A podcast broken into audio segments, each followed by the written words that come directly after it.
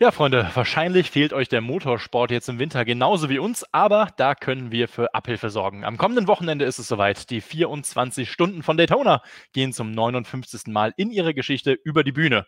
Mit dabei ist zum allerersten Mal auch Timo Glock. Ja, und das habe ich als Anlass genommen, mich mit dem Timo mal ausführlich über sein Daytona-Debüt zu unterhalten. Er am Strand, ich hier im Homeoffice.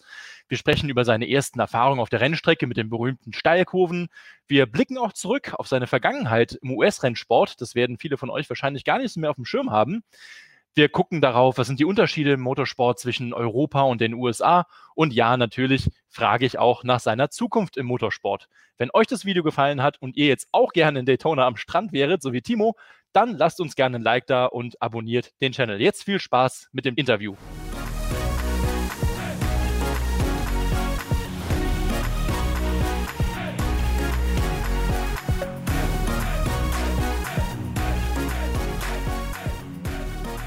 Timo, dann würde ich sagen, einen schönen guten Morgen nach Daytona. Am Wochenende ist es soweit. 24 Stunden von Daytona.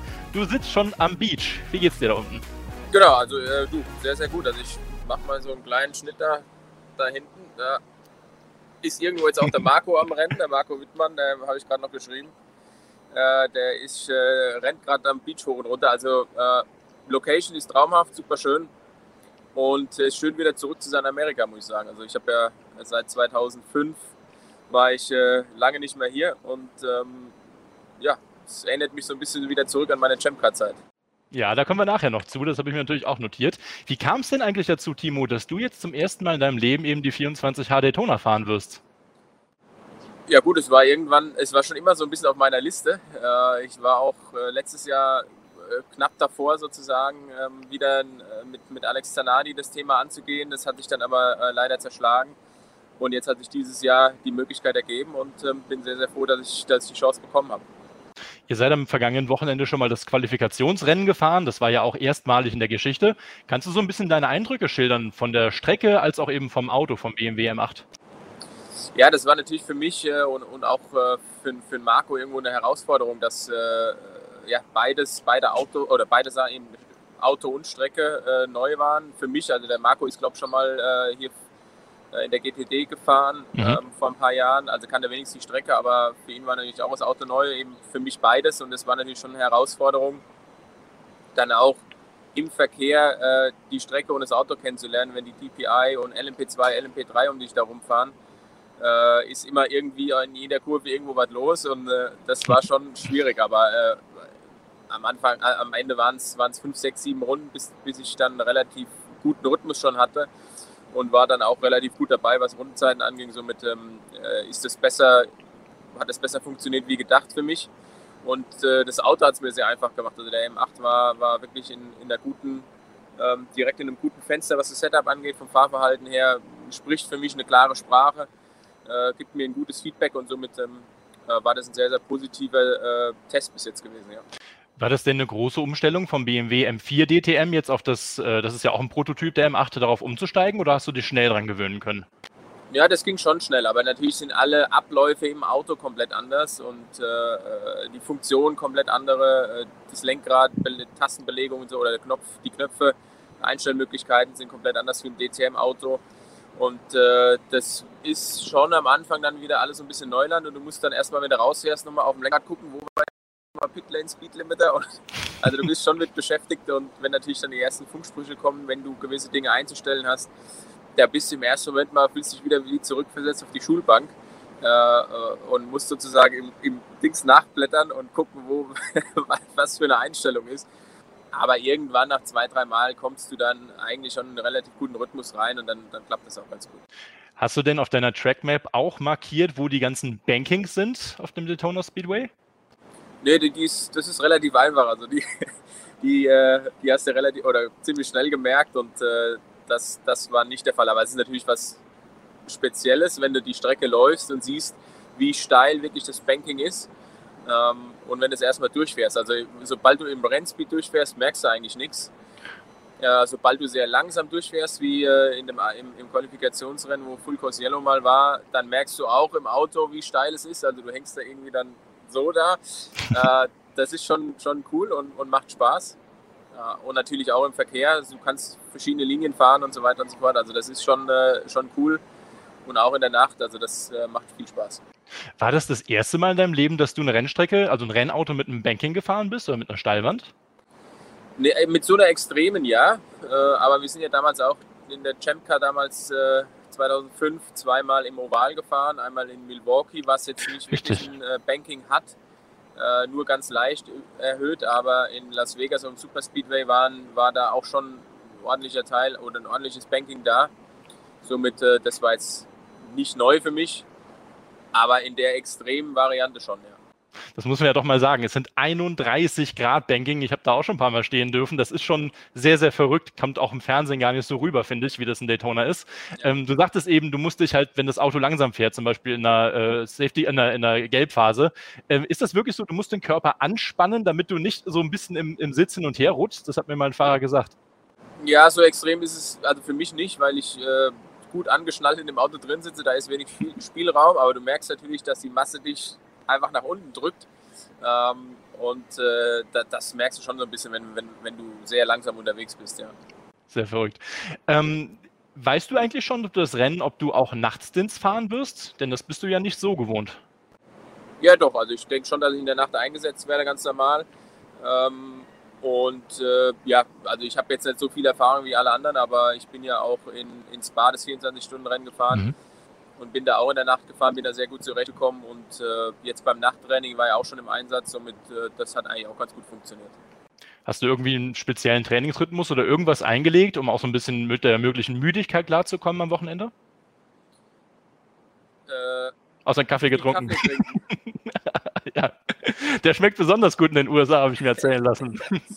ja, geht so. Aber es, man gewöhnt sich auch daran. Nee, also so einen wirklichen Rhythmus, ich glaube, ich habe, was ich beim beim 24-Stunden-Rennen in Spa festgestellt habe, ist, du schläfst einfach eh nicht wirklich. Also wir haben ja dann auch äh, ein Motorhome irgendwo im Infield stehen und da wird's die Geräuschkulisse ist ja immer da und zu, zu einem wirklichen tiefen Schlaf, glaube ich, kommst du nicht. Ich versuche einfach dem Körper jetzt schon so viel Schlaf wie, wie möglich zu geben. Also jetzt an den drei Tagen, freien Tagen, äh, die wir jetzt haben, äh, stelle ich mir jetzt morgens keinen Wecker. Ich meine, klar, äh, durch die Zeitumstellung bist du sowieso morgens um 6 Uhr oder 7 Uhr wach. Aber ich versuche einfach viel zu schlafen, schon vorweg viel zu schlafen, um einfach dann am Wochenende äh, fit genug zu sein. Ja. Und morgens eine kleine Strandrunde. Ich vermute mal, ich spekuliere mal, dein Hotel befindet sich sehr, sehr nah am in Daytona Beach am Strand. Das ist richtig. Wahrscheinlich das Hilton. Ja, genau. Also, genau hinter mir ist der Strand, wenn Sie es jetzt sehen. Oh, jetzt habe ich abgedeckt. Also ja, wohl traumhaft traumhaft äh, Daytona. Du machst uns alle neidisch, Timo. Ich habe jetzt mal nachgeschaut. Du wirst dieses Jahr dein 20. Jahr im Automobilsport tatsächlich bestreiten. 2002 ging es los. Aber du stehst erst vor deinem zweiten 24-Stunden-Rennen. Bist davor, wie du schon sagtest, eben Spar gefahren mit Bruno Spengler, Alex Zanardi, dem wir natürlich auch gute Besserung an der Stelle äh, wünschen möchten, gute Genesung. Ähm, dazu noch Bathurst bist du 2018 mal gefahren, die zwölf Stunden. Hat dich das nicht in den ganzen Jahren gereizt, auch mal mehr Langstreckenrennen oder was anderes zu fahren? Ja, schon. Ähm, gereizt hat, hat mich das schon immer, aber ich habe festgestellt oder, oder oft gesehen in den Jahren, wo ich DTM gefahren bin, wenn eben andere Fahrer äh, öfter auf anderen Autos saßen, die kamen dann zurück in DTM und haben sich dann schwer getan, äh, sofort wieder sich aufs DTM-Auto einzustellen. Und ich habe das dann auch ein bisschen gemerkt, wo ich mal den Z4 getestet habe, damals äh, mit, mit, äh, in der Vorbereitung mit, mit Alex Zanardi aufs 24-Stunden-Rennen dass du dann schon einen Moment brauchst, bis du dich wieder umstellen kannst auf das DTM-Auto. Und du hast halt an einem, an einem, Wochenende in der DTM keine Zeit, irgendwie äh, jetzt mal noch eine halbe Stunde dich auf ein neues Auto oder ein anderes Auto einzustellen, im, im Extrem gesagt jetzt. Und deswegen habe ich immer versucht, meinen Fokus auf die DTM zu legen und so wenig wie möglich äh, anderes zu fahren. Gut, dann kam noch natürlich auch noch äh, äh meine Kommentatorenrolle äh, hm. dazu oder Expertenrolle bei RTL dazu. Aber äh, ich habe dann immer gesagt, ich würde gerne, wenn dann am, am, Anfang des Jahres, wie zum Beispiel Daytona oder, oder Bathurst, äh, Langstreckenrennen fahren oder eben zum, zum Ende des Jahres hin. Aber es hat sich irgendwie am Anfang nicht so wirklich äh, die Möglichkeit ergeben und deswegen sind es bis jetzt noch nicht so viele 24-Stunden-Rennen. Aber ich weiß normalerweise, ich bin ja auch fast schon Kollege, macht man das ja nicht, aber ich muss mich da ganz kurz korrigieren, weil ich habe 2000 meine erste Formel BMW ADAC äh, Rundstreckenerfahrung gemacht. Somit ich bin schon fast mehr wie 20 Jahre unterwegs.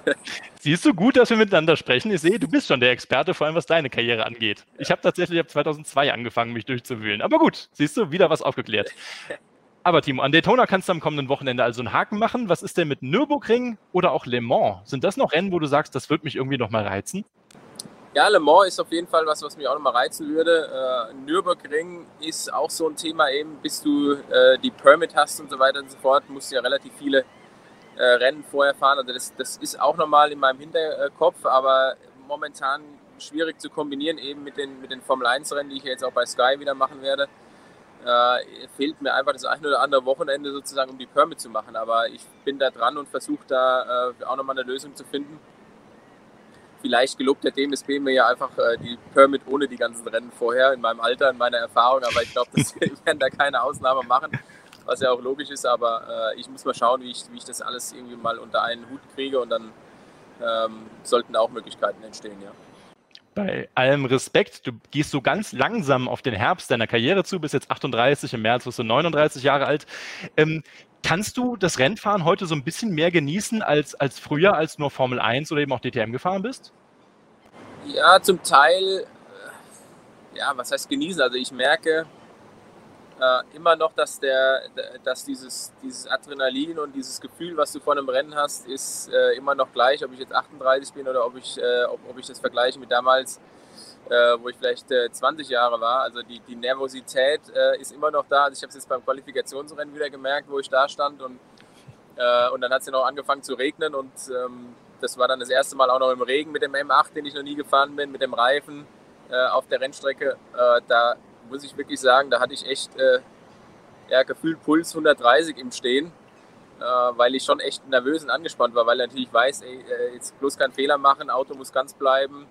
Äh, willst du aber natürlich auch nicht rumgurken wie, äh, wie, wie, mit 5 Sekunden Rückstand oder was auch immer auf die, auf die Top-Jungs, sondern habe dann hab einfach äh, versucht, trotzdem eine gute Pace zu fahren, aber ich war vorher wirklich nervös und solange diese Nervosität da ist, ähm, merke ich, dass, dass das da noch brennt und ich äh, heiß aufs Rennfahren bin. Und ja, solange der Marco mir da vorne nicht enteilt und mir 10 Sekunden aufbrummt oder 20, äh, dann weiß ich, dass ich auch noch schnell genug bin. Also das war, das freut mich immer. Du, du genießt es in der Art und Weise mehr und mehr, weil, weil, du merkst, du kannst den Jungen immer noch die Stirn bieten. Und das hat mich auch dieses Jahr extrem, in, äh, letztes Jahr extrem der DTM gefreut, dass äh, meine, da, da, du hast mit einem Sheldon van der Linde zu tun, der irgendwie so halb so alt ist wie ich, so gefühlt brandschnell ist, aber am Ende trotzdem immer noch äh, ihm, ihm, die Stirn bieten kann, genauso wie dem Marco oder, oder wie den anderen Jungs. Ja? Und das, äh, das lässt dich es mehr genießen und, und ähm, macht dich irgendwie auch so ein bisschen stolz, dass du echt mit 38 da noch äh, äh, gut dabei bist, einen guten Speed hast und teilweise vielleicht dann auch einen kleinen Schritt voraus bist, weil du eben die Erfahrung hast und, und vielleicht auch ein bisschen eine andere Sichtweise. Und das macht schon viel Spaß, ja. Ja, du hast es eben schon angesprochen. Ich wollte das Thema, weil du in Daytona fährst, natürlich auch aufnehmen. 2005 bist du in der Champ-Car gefahren, ähm, auf dem Weg zurück dann wieder in die Formel 1 ja tatsächlich. Wie war das denn damals? Erzähl doch mal so ein bisschen aus deiner Zeit, aus diesem Jahr in den USA. 13 Rennen bist du damals gefahren und, wenn ich diesmal richtig recherchiert habe, Rookie of the Year geworden. Stimmt, das ja. wissen, glaube ich, nicht so viele Zuschauer mehr. Ähm, erzähl doch mal so ein bisschen, wie war dieser, dieser Vibe, dieses USA-Racing? Das ist was Besonderes, oder? Ja, das ist einfach völlig anders, wie es, wie es in Europa eben ist. Und das war so ein bisschen wie auch, wie ich jetzt hier ins Fahrerlager wieder zurückgekommen bin, habe sogar den einen oder anderen getroffen, der mit mir 2005 zusammengearbeitet hat bei, bei Rocket Sports. Ähm, also die Motorsportwelt ist immer noch so klein. Und äh, das war, ja, es, ist, es, es war einfach eine andere, eine andere Herangehensweise. Es ist alles etwas lockerer, entspannter gefühlt. Was nicht heißt, dass sie irgendwie äh, keinen professionellen Job machen würden, sondern die machen ihn genauso professionell und sind, und sind sehr, sehr fokussiert. Aber ja, äh, es ist einfach irgendwie alles so ein bisschen im Fahrerlager offener, entspannter gewesen damals 2005 die Fans hatten überall freien Zutritt. Ähm, und äh, das, es war einfach pures Rennfahren damals. Ja. Es war, da da gab es keine, ja, mein, klar, Politik gibt es überall im Hintergrund, wenn immer irgendwelche Dinge versucht zu, von links nach rechts zu ziehen und, und äh, so weiter. Aber das, gefühlt war das einfach so ein, ja, einfach hinkommen, Helm auf, ins Auto setzen und Vollgas geben. Und das hat sehr viel Spaß gemacht und äh, habe viel, viel gelernt in, für, für meine Karriere äh, in, in gewisse Art und Weise, Herangehensweise, auch im, im, im Zweikampf. Also da gab es einfach knallharte Zweikämpfe mit Paul Tracy, Jimmy Besser und so Leute, die einfach äh, so ein Europäer, der darüber kommt, jetzt nicht einfach den Vortritt lassen, sondern da wurden auch schon mal die, äh, ja, die Ellbogen ausgefahren und auch ein bisschen weiter wie normal. Ja habe ich mir mal sagen lassen, Europäer, die in den USA fahren, die haben am Anfang nicht den leichtesten Stand, die müssen sich erstmal so ein bisschen, ja, eben auch die Ellbogen ausfahren. Ich denke, das genau. kannst du bestätigen, ja.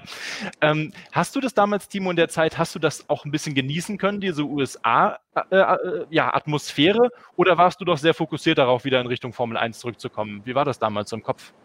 Ja, das war so ein, so ein äh, wichtiger Moment in meiner Karriere. Also ich hatte wirklich ein gutes Angebot, auch nochmal in Amerika zu fahren und ja, das war so der, der Scheideweg. Bleibe jetzt in Amerika und konzentriere mich darauf oder versuche ich den Weg wieder zurückzugehen nach Europa und dann habe ich einfach entschieden zu sagen, äh, ich gehe nach Europa wieder zurück und versuche den Weg Richtung Formel 1. Und das hat äh, am Ende ja, funktioniert. Ähm, auf der anderen Seite wäre es mal interessant zu wissen, was wäre denn gewesen, wenn ich den anderen Weg gegangen wäre, wo wäre meine Karriere hingelaufen oder hingegangen. Also im Nachhinein kann man das nie äh, äh nachvollziehen, aber das war so ein, so ein wichtiger Moment, wo ich einfach eine Entscheidung treffen musste und am Ende hat es sich ausgezahlt. Ja, war ja auch nicht die schlechteste Entscheidung, dann Formel 1 gefahren und DTM. Also man kann sich Schlimmeres genau. vorstellen als Rennfahrer, denke ich. Ähm, wie, wie war das damals? Also hast du das Gefühl, dass der, dass der Motorsport in Europa, sage ich mal, dass der ein bisschen was aus den USA lernen kann? Fällt dir da was ein? Ja, aber also da ist vielleicht der kulturelle Ansatz so unterschiedlich. Ja? Also es ist einfach ja, diese, diese Offenheit, diese Lockerheit könnte man in, in Europa vielleicht in gewisser, in gewissen, gewissen Art und Weise sich was von Amerika abschauen. Vielleicht auch den, den in Anführungszeichen Show-Effekt, der, der doch ein bisschen mehr äh, in, in Amerika gelebt wird. Äh, da kann man mit Sicherheit das ein oder andere mit rübernehmen, ähm, wo, man, wo man gewisse Dinge etwas verbessern könnte in Europa. Ja das hast du ja schon öfter gemacht. Du hast ja auch im DTM-Auto damals angeboten zu sagen, hey, ich kommentiere euch die Aufwärmrunden oder das Training und alles ja. Mögliche. Ähm, dann würde es dir ja gefallen, dass du jetzt am Samstag erstmal auf so einer Showbühne quasi äh, in die, äh, ins, ja, ins Infield quasi reinlaufen darfst. Es gibt ja eine Fahrerpräsentation, war es zumindest vor ein paar Jahren. Ich glaube, die gibt es auch dieses Jahr wieder. Sind das so ja. coole Dinge, wo man sagt, da ist der Motorsport bei uns so ein bisschen zu stocksteif und konservativ? Ja, könnte man sagen. Also ich finde es halt jetzt ein bisschen komisch, dass wir das machen ohne Fans von der leeren hm. Tribüne wahrscheinlich. Aber natürlich äh, für, für äh, die Zuschauer im, im Fernsehen oder im, im, Stream ist es natürlich auch schön zu sehen, wenn das, ich weiß jetzt gar nicht, ob es übertragen wird, aber äh, das ist auf jeden Fall so, so ein Thema, wo man in, in, Deutschland so ein bisschen mehr die Lockerheit reinbringen könnte.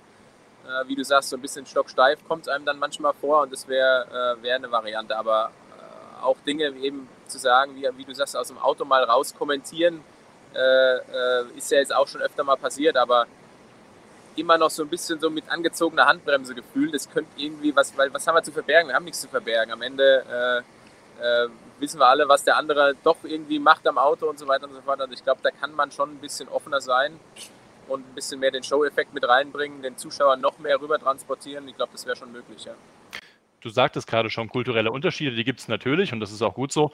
Ähm, ich habe das Gefühl, in Amerika gibt es gerade um Sportler so einen gewissen Star-Kult. Also jeder, der da mal im Sport was erreicht hat, der wird einfach gefeiert von den Leuten, die finden es toll, den zu treffen, Autogramm zu holen und so weiter und so fort.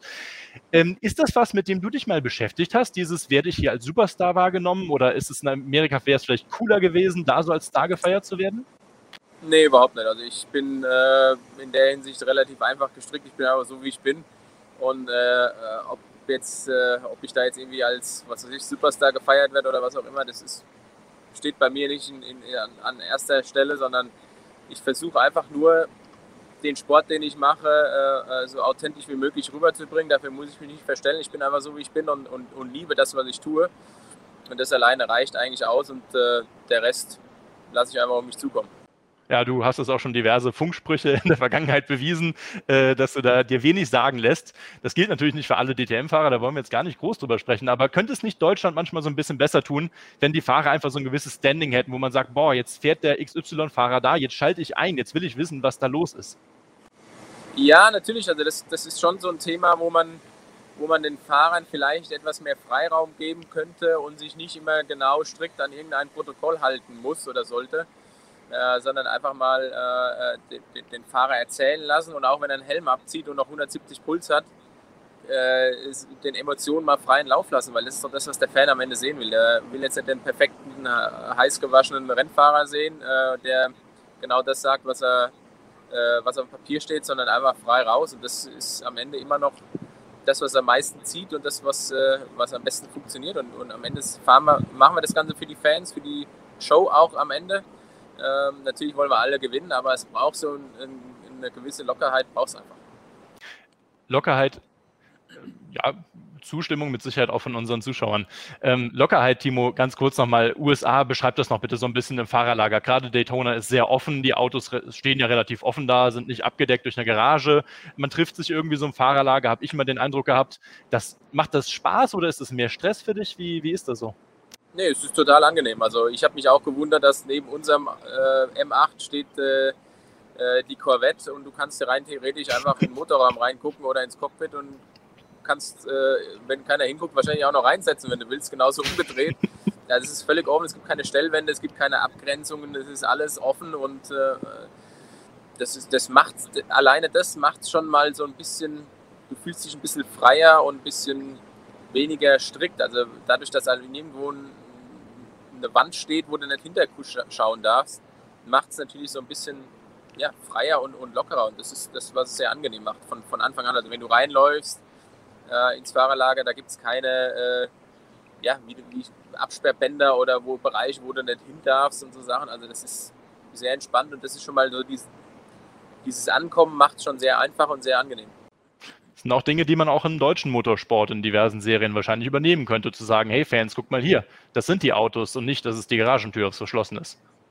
Ja, genau, also das ist ja schon so ein bisschen so, so zum Teil in der DTM der Fall, aber trotzdem ist ja, äh, stehen die LKWs vor der Box und ist, dann ist dann ist rum. Dann, und das gibt es ja hier nicht. Also da, da stehen die LKWs auf einer Seite, äh, auf der anderen Seite ist die Box, in der Mitte läufst du durch und somit kann jeder überall irgendwo hingucken. Und ich glaube, das würde äh, der DTM oder, oder generell dem, dem, deutschen Motorsport, europäischen Motorsport äh, auch gut tun, das ein bisschen anders vielleicht aufzuteilen um, um dem Fan zu, das Signal zu geben, dass er irgendwie überall hin darf und dass es keine, äh, keine verbotenen Zonen für einen Fan gibt. Also der darf rein theoretisch überall hingehen und das wäre, wär, wär, glaube ich, positiv, ja. Aber wir geben die Hoffnung nicht auf. Ähm, jetzt bist du, wie wir schon gesagt haben, eine sehr, sehr, sehr lange Woche in Daytona, weil das war das Quali-Rennen, du musstest anreisen, dann das Rennen eine Woche später. Ähm, was machst du die ganze Zeit? Was macht ihr BMW-Fahrer denn da? Lauft ihr die ganze Zeit am Strand rum oder fahrt ihr da Riesenrad irgendwo hinten am Kai? Ich glaube, da stand mal eins. Oder geht ihr Steaks und Burger essen, weil mal der, der Physiotherapeut, der Ernährungsberater nicht so genau hinschaut? Wie ist das so? Ja, von allem ein bisschen. Also wir haben schon äh, heute nochmal äh, ein Meeting äh, an der Strecke und auch morgen wieder. Also ja, so, so wirklich einen komplett freien Tag weg von der Strecke haben wir, äh, haben wir eigentlich nicht. Also wir haben immer ein bisschen was zu tun und ähm, schaust schon, dass du dich vorbereitest. Dann geht es ja am Donnerstag schon wieder weiter mit den freien Trainings. Ähm, und jetzt die, die, letzten drei, vier Tage, wo ich jetzt hier war, das Wochenende, war ich eigentlich immer äh, sehr intensiv eingebunden, was, was Fahraktivität anging, um mir einfach so viele Runden und Kilometer wie möglich zu geben. Und das hat sehr gut äh, funktioniert. Aber jetzt, wie gesagt, ähm, so wirklich frei haben wir nicht zu 100 Prozent, dass du jetzt hier irgendwie äh, dich faul an den Strand legen kannst. Heute Mittag haben wir vielleicht mal zwei Stunden, wenn die Sonne so schön bleibt, aber ansonsten ähm, sind wir schon eingebunden. Und, äh, aber ja, am Burger haben wir auch schon mal gegessen und äh, der Marco muss immer noch die, die äh, das eine Riesen, ein Riesenrad ist es keins, aber wo du hier mit so einem Gummiseil nach oben geschossen wirst, mhm. Ähm, das hat er noch vor sich eigentlich. Vielleicht kriegen wir das auch noch auf Instagram irgendwann letzten Tage. Ähm, äh, ja, weil er hat da relativ äh, schnell gesagt, ja, das ist überhaupt kein Problem, so ein Ding fahre ich. Und dann hat der Augusto angehalten an dem einen Abend. Aber er ist noch nicht eingestiegen. Also das steht noch auf der Liste muss man vielleicht dazu sagen, direkt neben eurem Hotel ist so ein kleiner Funpark genau. äh, mit diversen Dingen. Ja, genau. Ja, ja, schön. Ja, Daytona Beach ist relativ überschaubar. Übrigens auch der Gründungsort der Nesca. Habt ihr wahrscheinlich auch schon gesehen. Da gibt es ein kleines Restaurant. Da wurde damals die Nesca gegründet. Aber ja. das nur, falls du doch mal ein bisschen Sightseeing machen möchtest. Also. Okay, gut zu wissen, ja. ähm, kurz noch natürlich muss fragen, äh, Zielsetzung fürs Rennen. Eure Klasse ist relativ überschaubar. Was gewinnen und den Vorjahressieg wiederholen wahrscheinlich für BMW, oder? Ja, das Ziel ist jetzt, äh, den dritten Sieg irgendwie einzufahren. Ähm, und äh, da setzen wir alles, alles dran, das, das umzusetzen mit, äh, mit einem der beiden Autos. mich würde es natürlich freuen, wenn, wenn das, das Auto ist äh, mit der 25, wo ich drauf sitze, zusammen mit äh, Conrad De Filippi, äh, Bruno Spengler und Philipp Eng. Also das wäre wär schön, aber das Ziel ist Gesamtergebnis für BMW und äh, da setzen wir alles dran, dass wir den dritten Sieg einfahren können. Im Daytona hat eine riesengroße Geschichte. Gibt es ja jetzt das 59. Mal wird das Rennen am Wochenende ausgetragen in seiner Geschichte. Ähm, hat in Europa aber, glaube ich, ein etwas oder gerade in Deutschland auch einen etwas anderen Stellenwert. Man kennt es irgendwie, aber man weiß nicht genau, was das für Autos sind, diese DPI und Co. Ähm, dieses Rennen, hat das für dich einen besonderen Stellenwert oder sagst du, ja, es ist halt ein weiteres Rennen halt mal in einem anderen Auto? Ja, das hat schon äh, einen, einen, besonderen Stellenwert, weil es eben ein, ein legendäres Rennen ist. Äh, wie du sagst, hat, hat, viel Historie, vielleicht nicht so extrem in Europa, aber trotzdem ist es eines der großen Rennen. Und deswegen äh, äh ja, ist es mein Ziel. Und Traum wäre es natürlich, im ersten Rennstart direkt einen Sieg einzufahren, aber äh, das wären lange 24 Stunden mit, mit vielen, vielen Überraschungen. Also wir haben ja schon alles gesehen hier mit Rennabbruch und, und strömendem Regen äh, über, über ein Rennen, glaube letztes Jahr, was nur drei Gelbphasen hat. Also es ist immer alles mhm. möglich und äh, das ist das Spannende an einem, einem 24-Stunden-Rennen. Und ich hoffe, ich kann einfach meinen, meinen Teil dazu beitragen, dass wir äh, erfolgreich aus Daytona wieder abreisen. Timo, zum Ende hin, äh, ich habe dich zwar schon das halbe letzte Jahr damit genervt, aber ich muss halt eben fragen, es interessiert ja alle. Hast du schon irgendwelche Pläne für 2021? Außer äh, nein. Nee, leider, leider kann ich dir da noch keine wirklichen News geben, aber wir sind in der Planung und, und schauen jetzt die nächsten Wochen, was, was für Möglichkeiten sich ergeben werden. Ähm, und äh, dann werde ich dich das frühzeitig wissen lassen. Davon gehe ich doch ganz stark aus. Da du jetzt aber Daytona in einem BMW fährst, muss ich ja davon ausgehen, dass du weiterhin auch 2021 mindestens BMW-Werksfahrer bleiben wirst. Ist das richtig? Ja, ich habe äh, weiterhin BMW-Vertrag und wenn du mich in einem Rennauto siehst, dann wird es für BMW sein. Ja, das wäre auch meine letzte Frage gewesen. da, aber du bist der Experte, du kennst ja eh die Fragen, weißt du selber zu stellen. Ja, Timo, du, dann würde ich sagen, ähm, ja, bei euch ist es jetzt halb zehn Uhr morgens, bei uns schon ein bisschen später, halb vier nachmittags. Äh, versuche ein bisschen Zeit am Strand zu verbringen. Das klingt auf jeden Fall wunderbar und ist ein toll, toll im Hintergrund. Und äh, wir wünschen dir viel Erfolg bei deinen ersten 24 Stunden von Daytona und ich sage vielen Dank für die Zeit. Danke dir, hat Spaß gemacht. Schöne Grüße. Ich gehe jetzt mit meinem Kaffee an, da ist er, an den Strand und laufe eine kleine Runde und dann geht es an die Rennstrecke. Ja, mach uns nur neidisch. Das zum Abschluss. Dankeschön, Timo. Ciao.